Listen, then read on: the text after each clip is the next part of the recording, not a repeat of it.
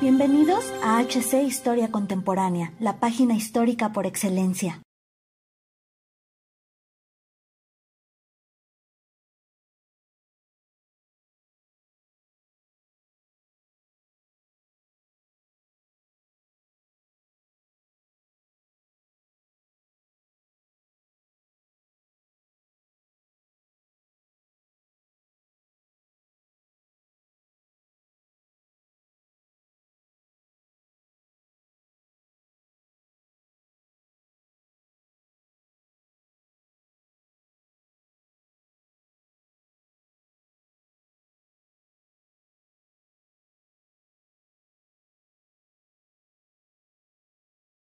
Verano de 1941. La batalla de Inglaterra ha quedado atrás y los cazas británicos resultaron vencedores en el mortal pulso contra las aeronaves alemanas.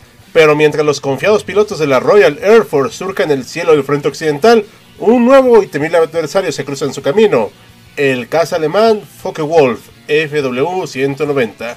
Los cielos de Europa serán testigos de una feroz batalla, en la cual los formidables nuevos cazas alemanes Focke-Wulf FW-190 en más de una ocasión pondrán contra las cuerdas a las fuerzas aéreas aliadas.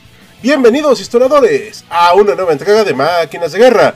En esta ocasión despegaremos junto a una de las máquinas de guerra aéreas más formidables que se vio en la Segunda Guerra Mundial. Pero antes de comenzar, los invitamos a darle me gusta, comentar y compartir y suscribirse al canal para que sigamos haciendo este tipo de contenido. Así que sin mayor dilación, entremos al relato del día de hoy. El inicio de la historia del Focke-Wulf FW-190 se remonta a 1937. En ese año, el Ministerio de Aire del Reich inició la búsqueda de un sustituto para el caza Messerschmitt F-109. El encargado de llevar a cabo tal tarea fue el profesor Kurt Tank, quien junto a un grupo de hábiles ingenieros, entre los que destacaba su mano derecha Rudolf Blaser, diseñaron los primeros modelos del FW-190. Los primeros prototipos estuvieron listos en la primavera de 1939. El primer vuelo registrado por una de estas aeronaves estuvo a cargo del Capitán Hans Sander. Y aunque ya en ese primer vuelo demostró sus capacidades de navegabilidad superiores, también dejó en evidencia fallas en la producción, que era necesario reparar antes de llevar la nave al campo de batalla.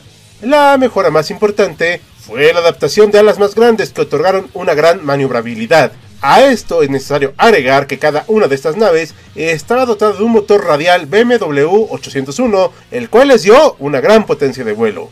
Los primeros FW-190 listos para el combate llegaron a Francia a mediados de 1941. Los pilotos encargados de manejar estas aeronaves le otorgaron el sobrenombre de Burger, que en español significa alcaudón, también conocido como el pájaro carnicero, una feroz ave de aspecto inofensivo, pero capaz de empalar a sus presas en las espinas de los árboles. Sin duda, un sobrenombre adecuado que reflejaba las formidables capacidades de vuelo de los FW-190 y los estragos ocasionados en las líneas aliadas.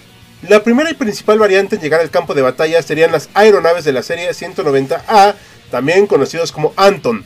Se llegaron a construir varias versiones de esta y dependiendo de las circunstancias se les dotó de un armamento variado, normalmente cañones de ala o ametralladoras. Los Anton sirvieron para otras dos variantes, los 190F y G, pensados esencialmente como cazabombarderos. Los 190F, también conocidos como Friedrich, estaban concebidos como aviones especializados en ataques sobre tierra y modificados a partir de los Anton para poder llevar una o varias bombas, dependiendo las circunstancias, claro está. Una situación parecida se dio con los 190G o Gustav, pensados como cazas de largo alcance, Debido a que estas dos variantes estaban construidas a partir de la serie principal, es difícil saber con exactitud cuántos FW-190 fueron construidos, pero se calcula que entre las tres series se construyeron alrededor de 20.000 aeroplanos durante toda la guerra. Aunque los ingenieros alemanes repararon los principales fallos que surgieron durante la primera fase, aún había un problema que no habían logrado arreglar. Al elevarse a grandes alturas, los FW-190 sufrían una considerable disminución del poder en sus motores, por lo que diseñaron y construyeron diversas variantes para compensar este particular defecto. Estamos hablando de los 190B, C y D. Solo esta última serie llegó a ser funcional, pero a pesar de que se pusieron sobre la mesa varios planes para llevar estos nuevos modelos a los campos de batalla, su número fue tan pequeño que no llegó a tener un papel significativo durante el conflicto. Los FW-190 desempeñaron un papel fundamental en el frente occidental. Hasta su llegada, los Spitfire 5 habían logrado dominar los cielos británicos, pero la llegada de los alcaudones germanos inclinaron completamente la balanza a favor de las fuerzas del eje. La situación no llegó a un punto de equilibrio sino hasta 1942 con la llegada de los Spitfire 9. Para este momento de la guerra, los aliados habían decidido llevar la lucha a Europa a través de ataques masivos de bombarderos, y los FW-190 se convirtieron en una pieza fundamental de la estrategia de Adolf en convertir al Reich alemán en fortaleza Europa, desde los litorales de Francia ocupada hasta las costas de Noruega. La llegada de la octava Fuerza Aérea Americana supuso una nueva etapa en la batalla por los cielos. Llegaron refuerzos que supusieron un alivio para las exhaustas fuerzas británicas, pero aunque los aliados lograron dominar la zona del Canal de la Mancha, la situación se complicaba mientras más se acercaban a Alemania. Los estadounidenses pensaron, en un principio, que sus impresionantes bombardeos eran capaces de atacar perfectamente y por sí solos el corazón del Reich. Sin embargo, los pilotos de los FW-190 pronto lo sacaron de su error. Aunque el principal escenario de guerra de la Luftwaffe se dio en el frente occidental, los alcaudones también participaron en otros teatros de la guerra, como el norte de África, Mediterráneo y, muy importante, contra las fuerzas soviéticas. Posiblemente el episodio más importante de los FW-190 en el frente oriental se dio en la batalla de Kursk, donde los pilotos de los alcaudones desempeñaron un papel de gran relevancia en la operación Ciudadela, principalmente los del modelo Gustav, aunque finalmente la victoria se inclinó del lado rojo. En los meses transcurridos entre 1943 y 44 se libró una lenta guerra de desgaste entre las fuerzas aéreas aliadas y las aeronaves alemanas por el control del cielo del oeste de Europa. A pesar de poseer una considerable superioridad aérea, los bombarderos, al carecer de escolta, caían fácilmente ante los pilotos alemanes, los cuales progresivamente iban refinando sus tácticas de ataque, si los aliados querían que la operación Overlord tuviera éxito, era imprescindible que derrotaran a la Fuerza Aérea Alemana y conquistaran los cielos europeos. En otras palabras, los alcaudones se interponían entre las tropas aliadas y la campiña francesa. Poco a poco, y gracias a una manifiesta superioridad material aliada, las tornas se voltearon irremediablemente en contra de los FW-190 y el resto de la Luftwaffe.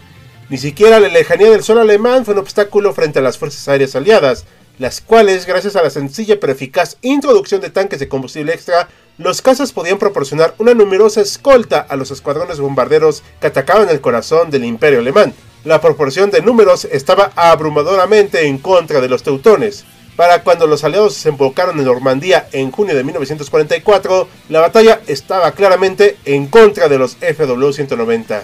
La superioridad aérea aliada había sido contundentemente reclamada, mientras los alcaudones seguían batiéndose en un combate visiblemente desigual por defender el suelo del Reich. Una de las últimas acciones de guerra en las que participaron estas aeronaves fue la operación Bodenplatte, que ya reseñamos en este canal y que, a riesgo de soltar un leve spoiler, no resultó como lo esperaban los alemanes, llevándose los FW-190 una seria paliza. El canto de los alcaudones, por fin, llegaba a un término. Los Focke-Wulf FW-190 fueron una máquina formidable de combate en la Segunda Guerra Mundial, con una capacidad de vuelo y maniobrabilidad envidiables. Pero ni siquiera estas aeronaves fueron suficientes para reclamar los cielos para el Reich de los mil años. La clara superioridad material y logística de los aliados supuso un rival demasiado grande para una Alemania que era incapaz de mantener un nivel de producción bélica suficiente. ¿Y ustedes qué opinan, historiadores? ¿Los FW-190 hubieran podido inclinar la balanza si hubieran sido más aeronaves? ¿O simplemente la superioridad bélica de los aliados era incontestable? No olviden dejar sus comentarios. Y con estos cuestionamientos terminamos un capítulo más de Máquinas de Guerra, en espera que sea de su agrado e interés. Como cada video, agradecemos a nuestros mecenas de Patreon como Félix Calero y Jan Jaimes, así como los de YouTube, Sergio Lugo, Salvador Rivas y Francisco González. Recuerda que puedes unirte a ellos y apoyar al canal mediante las acciones que ya conoces en Patreon, YouTube y nuestras demás redes. Sin nada más que añadir, yo soy Hal, con un guion de Joaquín Hernández. Despidiéndose, con la promesa de vernos pronto en otra máquina de guerra.